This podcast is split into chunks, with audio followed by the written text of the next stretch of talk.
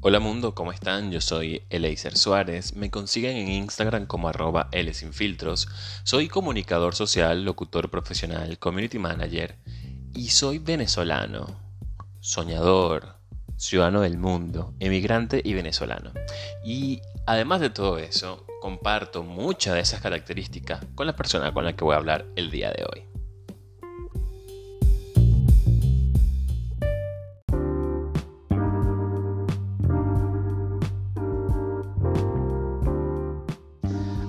Hablar de José Manuel García es hablar de una persona talentosa por excelencia. José, al igual que yo, es comunicador social, locutor, también es creador de contenidos. Es un venezolano que le ha tocado emigrar como muchos otros, pero que no por eso deja de ser un soñador. Además, también es un ciudadano del mundo, o por lo menos así lo creo yo. José es muy talentoso, es de las personas más talentosas que conozco, no solamente por su capacidad de hacer periodismo y radio y, tener un talento innato para, la comunicación, sino que además ha tenido la, la suerte, la fortuna de desarrollar una carrera actoral en el teatro, en la puesta en escena. Y adicionalmente a eso es profesor, así que José, digamos que no solamente se ha dedicado a cultivar talentos, sino también a desarrollarlos de forma académica y profesional. Entre esas otras tantas cosas, José es una persona sensible y con un sentido particular de ver la vida. Por eso, para mí es un honor y un privilegio ser su amigo, pero también tener esta conversación que van a escuchar con arroba Chemanuel García en Cosas Maravillosas.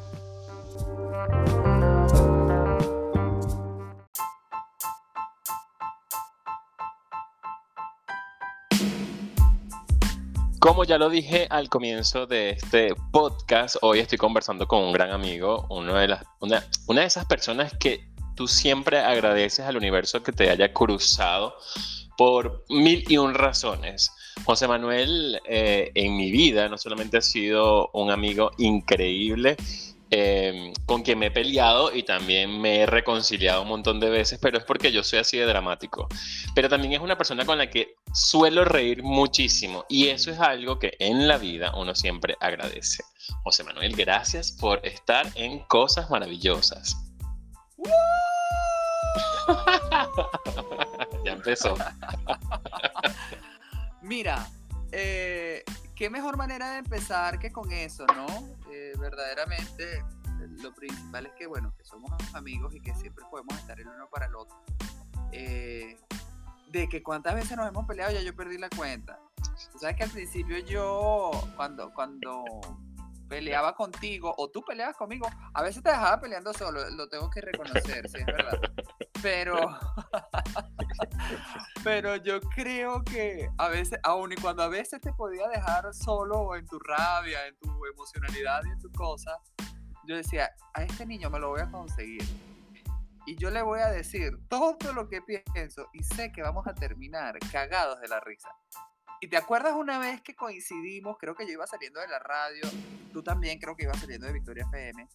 Ah, porque yo trabajaba para la competencia, mamón.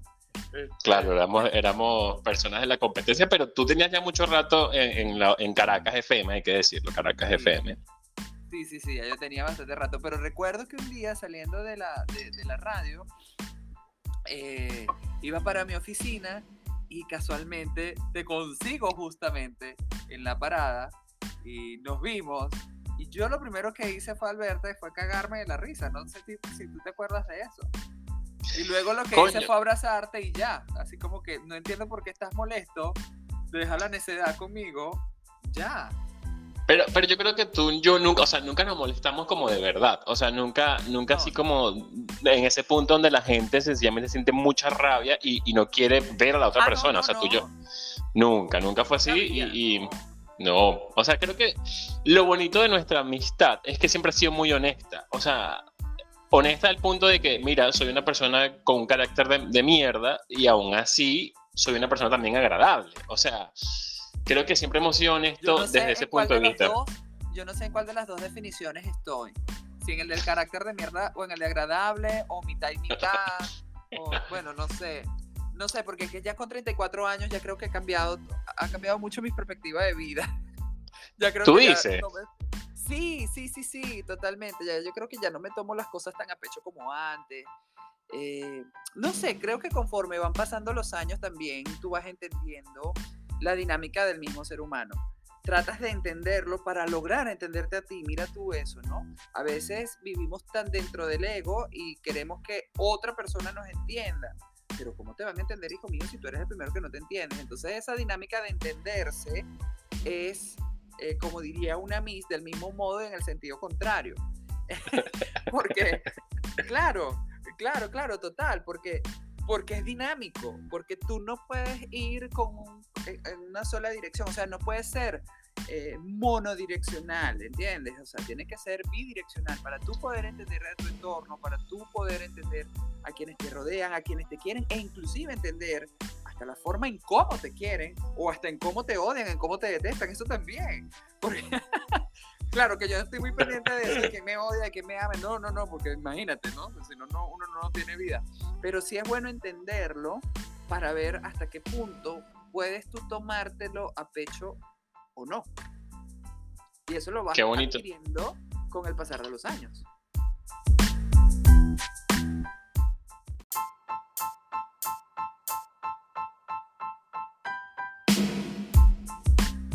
Qué bonito. Me, me, causó curiosidad que lo hayas dicho porque, eh, o sea, lo que han escuchado el episodio hasta este momento pensarán que tú y yo tenemos 20 años de amistad porque como, le hemos, como hemos hecho la introducción, pero nada que ver. Tú y yo tenemos, cuando mucho, 5 años, puede ser.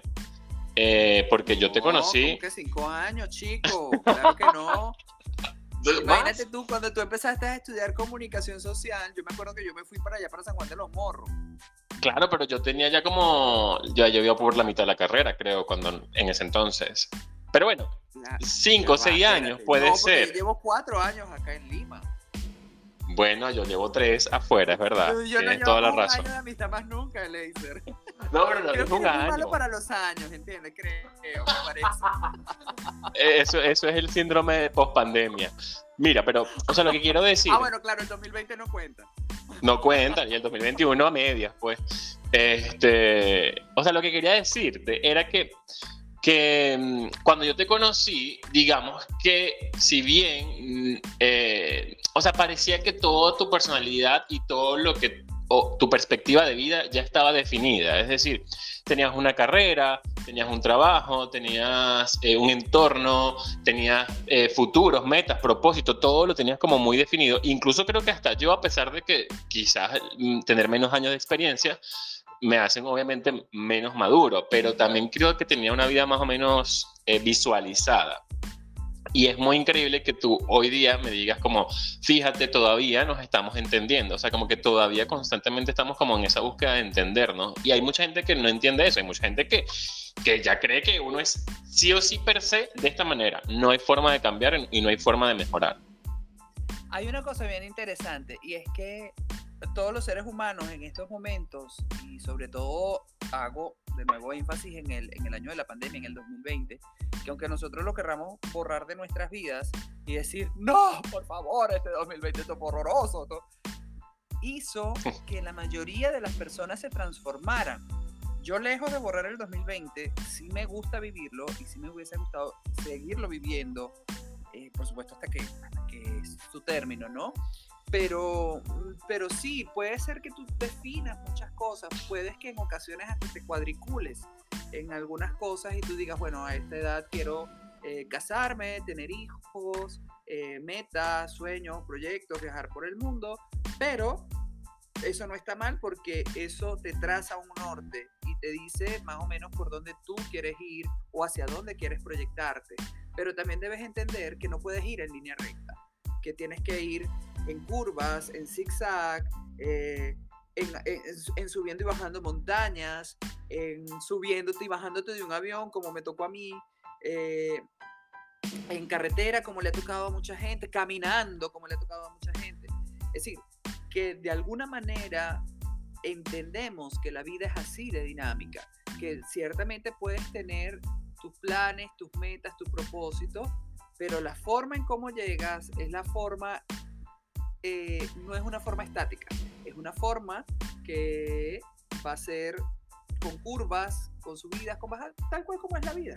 Quien no lo entienda de esa manera no está hecho para vivir. Porque imagínate, nosotros los seres humanos pasamos por nadie en enero. En enero yo creo que todo el mundo subestimó el bendito virus. En, enero del, del 2020. Sí. Y todo el mundo lo subestimó. Ay, no, eso es allá en China. Eso que... mira, yo recuerdo que yo estaba en la tienda y.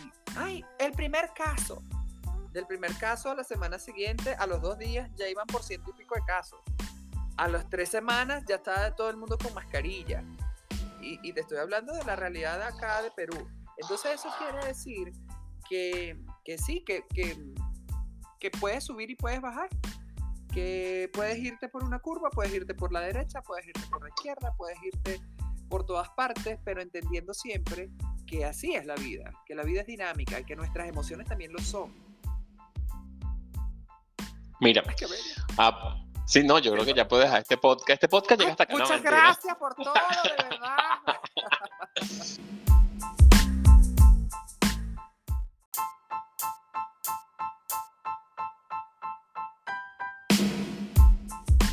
José, quiero hablar contigo de otros dos temas. Eh, a ver, honestamente quisiera hablar contigo por horas y horas y horas, pero no creo que la gente se aguante ocho horas de nosotros, por lo menos no seguidas. Uy, no. Eh, no. No, pero por lo menos una horita sí se aguantan, tampoco tanto. ¿Verdad? Sí, sí, sí. Claro que sí. La gente escuchando, mis cuatro seguidores diciendo que sí.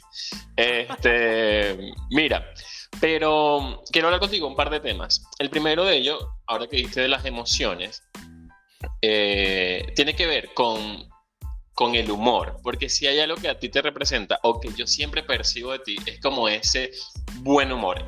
Incluso, obviamente, cuando toca ser intenso y serio, lo eres, pero el tema del humor siempre está como ahí, como... Vale, pero es que si no te lo digo, eh, te estaría mintiendo. señores, ya esto va a durar poco, les garantizo que ya, esto, ya viene por aquí una pelea, ya me intenso. No, yo para nada, yo, ya yo no peleo. Ya, dos Mira. otra vez sin volvernos a hablar. no vale. Eh, el humor, ahí está. Ahí está una prueba de eso. Parece que el humor siempre está, está contigo como ahí. Está siempre como al filo de cualquier palabra que uno, que uno puede decir, lo puedes agarrar y lo puedes hacer tuyo. Y eso me parece maravilloso. Incluso cuando tú hacías radio en Venezuela, eh, eso era parte de, de tu dinámica de hacer radio, el humor. ¿Qué tan ¿qué tan difícil puede ser siempre estar como, como en ese timing? Y, mm, o qué tan fácil puede ser, la verdad yo no lo sé, porque mi sentido del humor a veces es muy... O sea, yo no sirvo para hacer reír a los demás, me cuesta. Ya, mira, la cuestión es la siguiente. Hay momentos, entendiendo precisamente esto que estamos hablando de la vida, de las emociones y todo este tipo de cosas, eh, hay momentos para todo en la vida. Hay momentos para reír, hay momentos para llorar, hay momentos inclusive para deprimirse, para estar un poco ansioso, para, para preocuparse, etcétera, ¿no? Em, eso no quiere decir que, que, tú vas por la vida cogiendo flores y vas alegrándole la vida a todo el mundo con un chiste o que siempre tengas algo para hacer sonreír a la gente o hacerle reír a la gente. En el caso mío, en el caso del humor, eh, sí, ciertamente, por ejemplo, en mi programa yo presentaba como el periodista serio que está presentando una noticia, con toda la seriedad y con todo el rigor del mundo, las noticias. Pero en circunstancias normales, eh, sí, después de ese segmento, después del segmento de la noticia, nos relajábamos un poco más, empezábamos a hablar de diversos temas y salía el personaje que, al que le debo muchísimo y, y al que siento que me ha catapultado muchísimo en Venezuela, que ha sido el de Rutilia Rudolf Rottenmeier. Eh, porque además, entendiéndonos que, que ese sentido del humor de nosotros es algo cultural. O sea, eso de que ahora el bullying, nosotros siempre hemos sido chalequeadores, corre en nuestro ADN.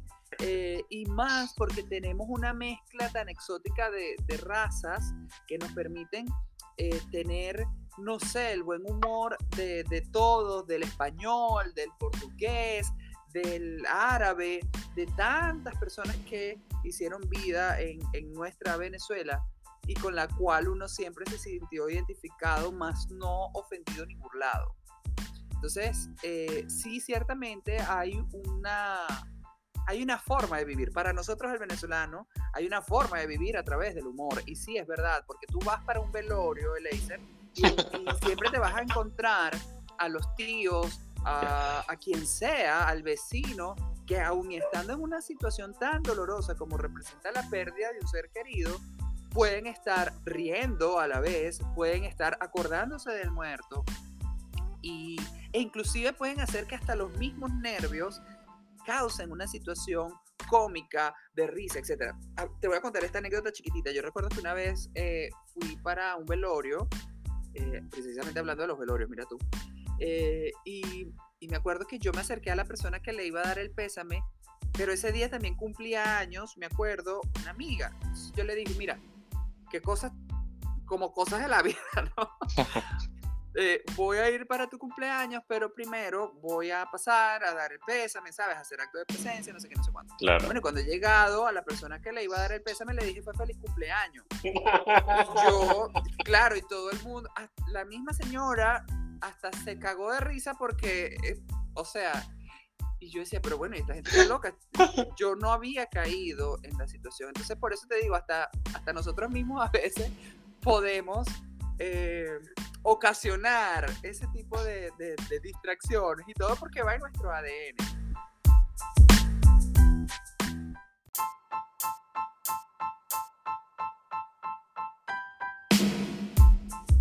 Y, y, sabes, esos momentos de trágame tierra que, que, tú no sabes qué hacer. Bueno, eso me ha pasado a mí. Y después cuando tú lo cuentas en, en tus redes sociales o cuando lo cuentas en un show de stand-up y todo, ya haces que ese tipo de cosas hasta las puedas monetizar, hasta las puedas, hasta las puedas eh, de alguna manera eh, recibir dividendos de, por parte de, de la desgracia. De niño, claro, yo me acuerdo que de niño yo era súper grosero. Y mi mamá es una persona todo lo contrario. Mi mamá es una persona, tú sabes, muy refinada, muy esto, muy el otro, que mi mamá no es que no diga su grosería, pero sabe en qué momento utilizarlas y decir. Eh, pero yo recuerdo que mi mamá luchaba mucho con eso para que yo, con 5 o 6 años, no me convirtiera en vulgarcito. Entonces, y me dieron palo como tú no tienes una idea. Y me lavaron la boca. Y me acuerdo que una vez un niño Jesús me dijo, te estoy regalando esto, pero con la condición de que no digas más groserías. Así, a ese extremo. A ese nivel. Claro. Y yo le digo a mi mamá ya después de mucho tiempo, ya cuando empecé a girar y a hacer mis stand-up y todo, y las obras de teatro y tal, yo le digo, mami, hoy tengo la función llena. Sí, hijo, yo sé que vendiste toda la función y tal. Bueno, todas esas personas que están allí vienen a verme a mí a decir todas las groserías que tú en algún momento me prohibiste que dijera.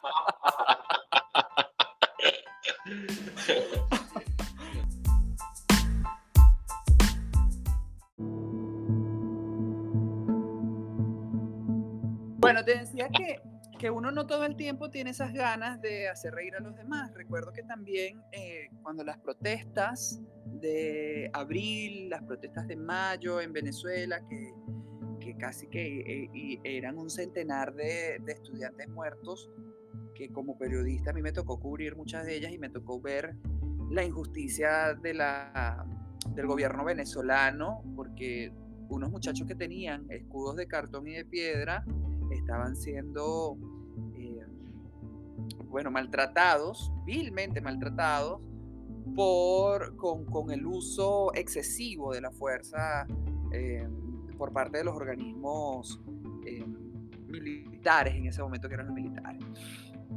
Y, y recuerdo, Eleiser, que, que yo, yo dije, mira, ¿sabes qué? Hoy mi personaje no sale, no sale al aire, porque yo no estaba con el humor, porque uno tiene, eh, por más de que el humor tú lo lleves en el ADN y todo, debes entender que, que también esa misma dinámica de la cual hablábamos, hablábamos al principio, es, es poner de entender a, los demás, es saber que en estos momentos no hay risa, porque lo que hay es un dolor muy, muy, muy profundo.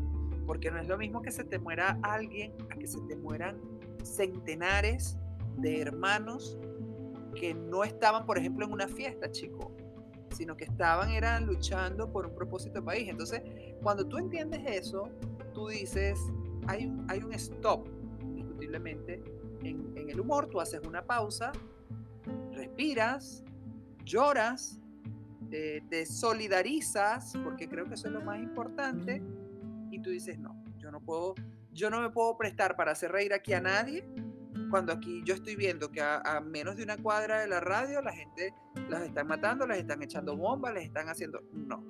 Entonces, es bien complejo, eh, porque por más que esté en nuestro ADN el humor, eh, también va a depender mucho de las circunstancias que le rodean, ¿no?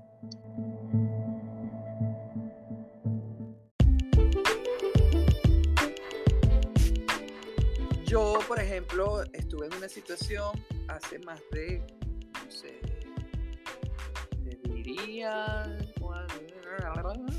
como hace unos cinco años más o menos. Ok. No, hace, vamos a ponerle seis, creo que fueron hace seis años pasa es que yo, mira, yo, yo te dije cuando estábamos Sí, sí, no, no, yo te dejé, yo te dejé por eso, yo te dejé por eso porque sabía que en cualquier momento ibas a caer tú. bueno, pero lo que te decía era que hace como seis años más o menos, yo terminé una relación muy, muy larga. Eh, tú, tú, sabías de que, de que el personaje del que estoy hablando. Eh, y recuerdo que esa relación, bueno, pues terminó y todo, y yo me deprimí muchísimo me deprimí a tal punto de que pasé como, de verdad, parecía la zarzamora de Lola Flores. que tiene la zarzamora que a todas horas llora que llora por los rincones? Bueno, yo estaba así. y mi mejor amiga, que en ese momento era mi manager, María Fernanda Mejía, a quien yo le agradezco muchísimas cosas, me dice, ven acá, ¿qué te pasa a ti? Tú te has parado en circunstancias y situaciones más, o sea, más difíciles y en esta no te vas a parar y me dijo, ¿por qué no haces todo lo contrario? ¿Por qué no escribes? Uy, sí, es verdad, le dije. Ah, y empecé a escribir. Y empecé a escribir un monólogo stand-up musical, porque es que eso no tiene de otra.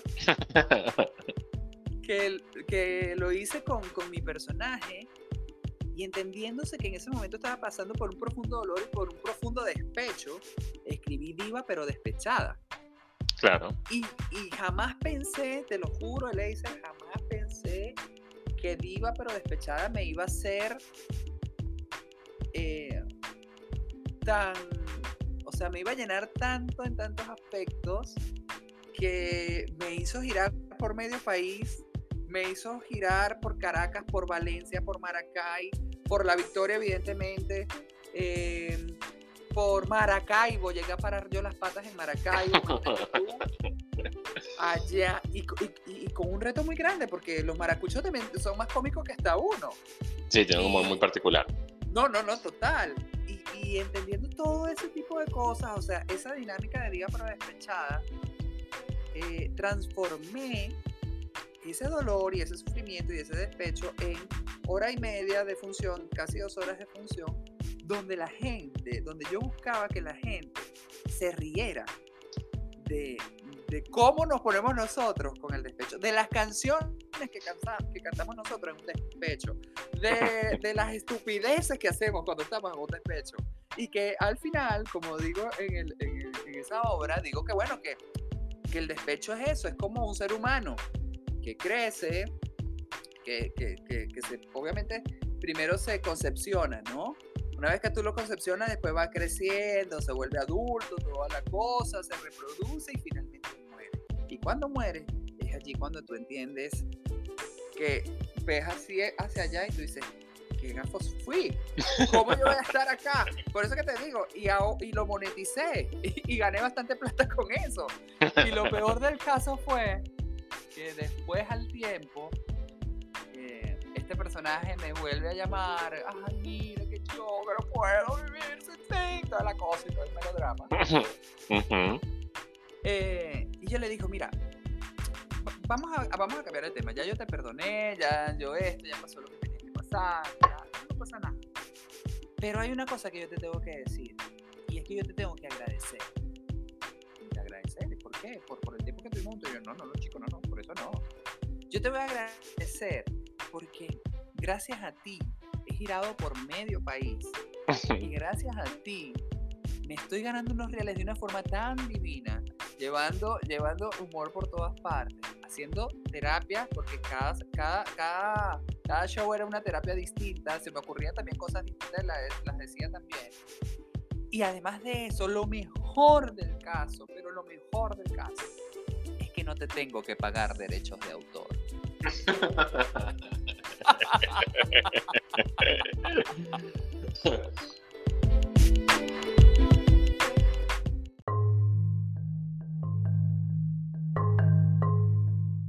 Me queda poco tiempo, pero, pero, eh, eso lo dije al comienzo de este episodio. Siempre es rico conversar contigo porque el, tiempo va, el tiempo va y uno dice, no, quiero más, pero bueno. Em, hablando del tema de las emociones y del tema de, de nuestra carrera, donde siempre nos enseñaron, por lo menos por cinco años, nos enseñaban que no tenemos que dejarnos llevar por las emociones, que tenemos que ser lo más objetivos posible. Em, y luego está esta otra parte de la radio donde te dicen todo lo contrario, te dicen juega con las emociones, eh, transmite emoción al hablar.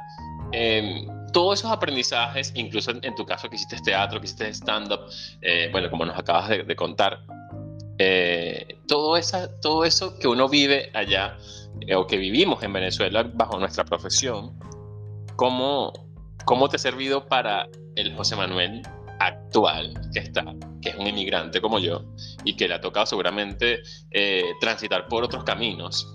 Todo ese aprendizaje, ¿cómo, o sea, ¿cómo fluye en ti eso ahora? Bueno, mira, yo creo que cuando tú escoges una carrera tan bonita como esta, tú entiendes que el comunicar es una especie, no es una carrera, es una forma de vivir.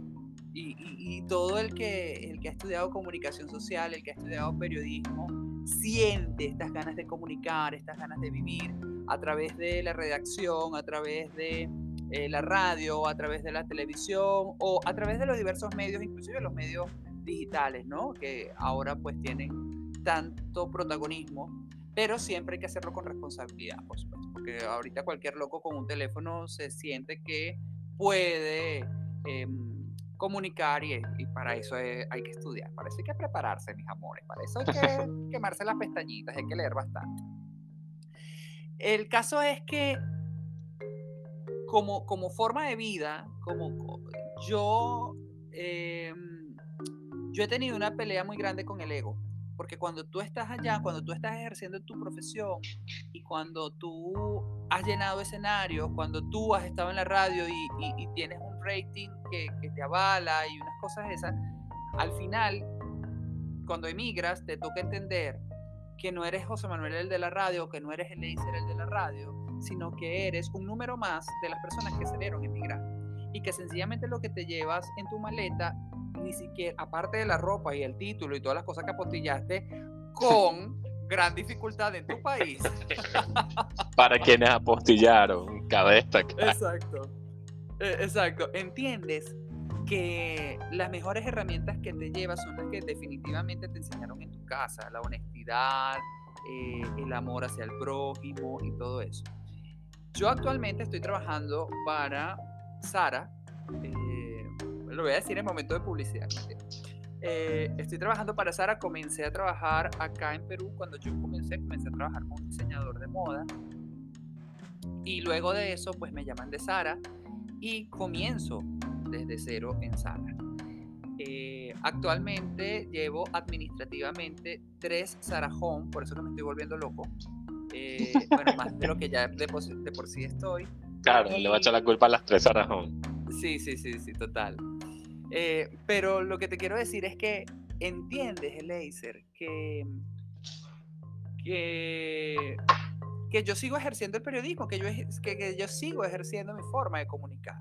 Quizás no desde una radio, quizás no desde una eh, prensa escrita, quizás no desde la televisión, e inclusive a veces estoy un poco ausente de, de los medios digitales, pero sí cuando entras al contacto con el público, cuando, por ejemplo, realizas una exposición en tienda y, y debes entender que hay un concepto, que hay un, una parte visual, que, que todo eso, eso es comunicar.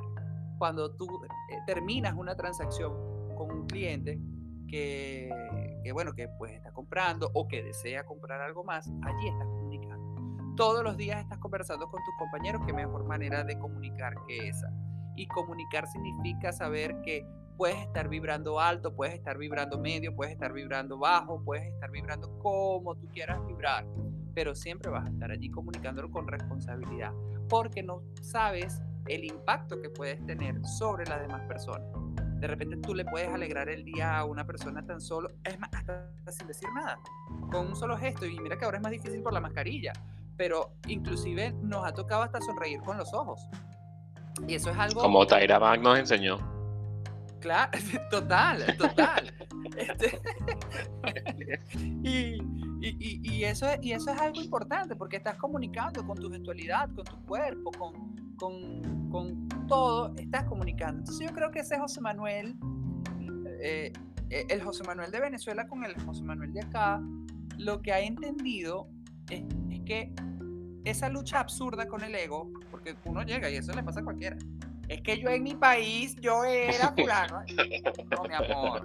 O sea, ya va, bebé. Aquí estás comenzando desde, desde cero, ¿verdad? Y de aquí tú tienes que echarle un camión y medio de ganas para, eh, para poder salir adelante, para que te la luches y, y para que veas de qué manera tú puedes seguir ejerciendo tu profesión, si eso es lo que te llena, o tu personalidad, si es lo que te llena como te digo, acá eh, puede ser que yo no esté ejerciendo mi profesión, pero, pero estoy ejerciendo eh, la comunicación de una forma distinta, con un José Manuel distinto, y, pues nada, eso. Está bien, es que es, que es así, yo, yo te comprendo porque, porque también me ha tocado y, y, y creo que sin las herramientas que, que tiene que tener en Venezuela, no solamente en los medios de comunicación, sino en todas las etapas de mi vida, no hubiese podido desenvolverme eh, hasta el punto en el cual ahora estoy y, del cual me siento orgulloso.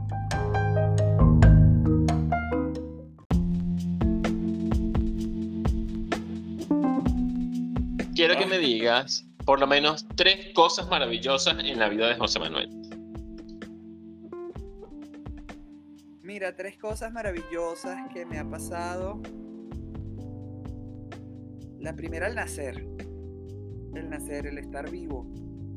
Esa es la primera. Cuando yo nací, yo presenté, esto pocas poca personas lo saben. Cuando yo nací, yo presenté una hipoglicemia.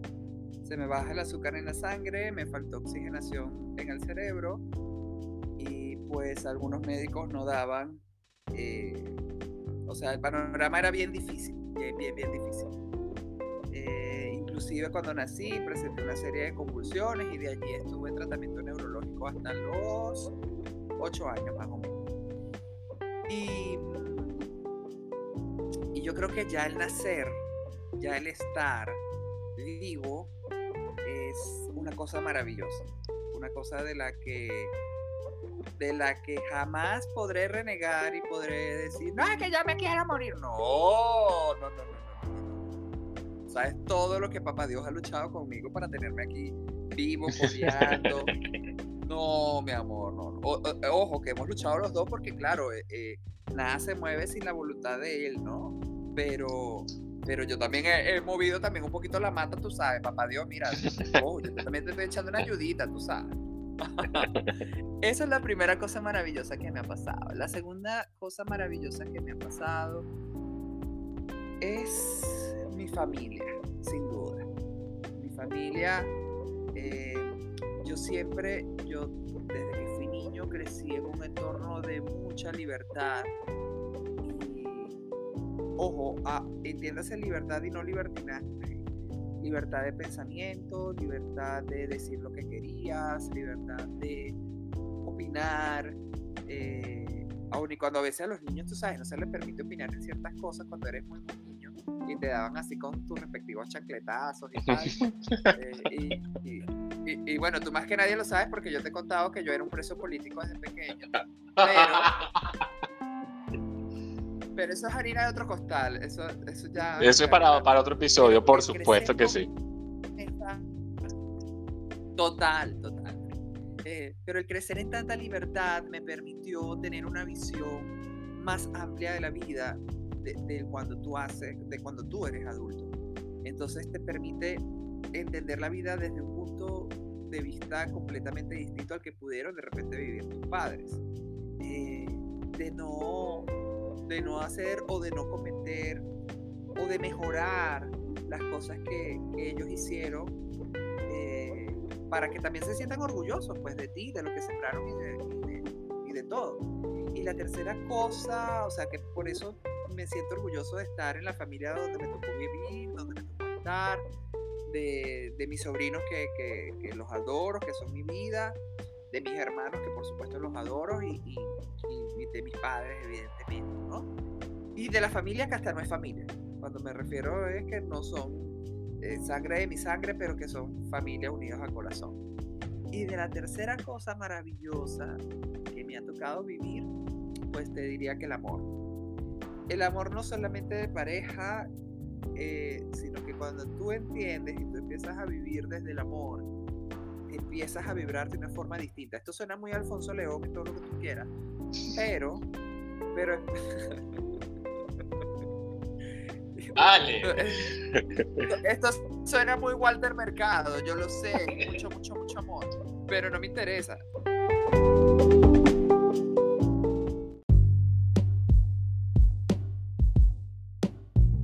Bueno, habíamos prometido que nos íbamos a reír en este episodio y lo logramos, se cumplió. Este, José, de verdad, gracias por, por aceptar la invitación, gracias por, por compartir tus historias, tu vivencia, tus experiencias gracias siempre por, por, por tanto cariño y por tanto amor que, que nos tenemos, porque eso siempre se agradece. Em, a veces lo damos por sentado y, creo que no debería ser así, creo que uno siempre tiene que eh, agradecer ese tipo de, de, de relaciones y conexiones. Te quiero invitar a la edición musical de esta misma semana, eh, donde tú vas a ser el dueño del playlist y vas a escoger cada una de las canciones. Y además, eh, también te extiendo la invitación para que más adelante regreses a cosas maravillosas y nos cuentes un poco más de tu perspectiva de vida. tantas cosas maravillosas que contar que en un episodio de 20 minutos es como que muy poco, es muy, muy poco, de verdad. Eh, no puedes hacer una edición especial, ¿no? ¿no? Bueno, no sé. ¿Qué dice el público? Lo vamos a dejar a votación. claro, porque es que tú te pones a ver y, de, o sea, de verdad, hay, hay tantas cosas de que reírnos, de que no reírnos, como te hablaba de, bueno, del humor, pues, de que no, muchas veces uno no está con, con, el sentido del humor, pero llega y te pasa algo y tú sinceramente tienes que, que reírte para no llorar. Eh, yo te agradezco a ti por esta invitación porque además, este, fue desde la semana pasada que íbamos a cuadrar pues para, para podernos, pero entre una cosa y otra no. Imagínate tú que íbamos a grabar el 25 de diciembre. Solamente nosotros, pobres ilusos, íbamos a grabar un 25 de diciembre bien enratonados y bien todo, pero bueno, nada. Te agradezco a ti por tu amistad, por tu forma tan genuina de ser, por, por lo maravilloso que eres al comunicar, al escribir, que me, bueno, tú sabes que yo soy tu fan número uno de la manera en cómo escribes y, y que te aprecio muchísimo, que te quiero muchísimo, que te respeto muchísimo y, y que nada, que doy gracias a la vida porque sucedan cosas maravillosas como estas. No se diga más. Escucharon a José Manuel García, mi amigo, eh, que forma parte de este nuevo ciclo de conversaciones en cosas maravillosas. Les recuerdo que todo a comienzo de semana sale un episodio donde conversaré con algún amigo sobre su vida, sobre sus experiencias y luego para finalizar la semana un episodio musical. Así que nos escuchamos en una próxima edición de Cosas Maravillosas. Chao.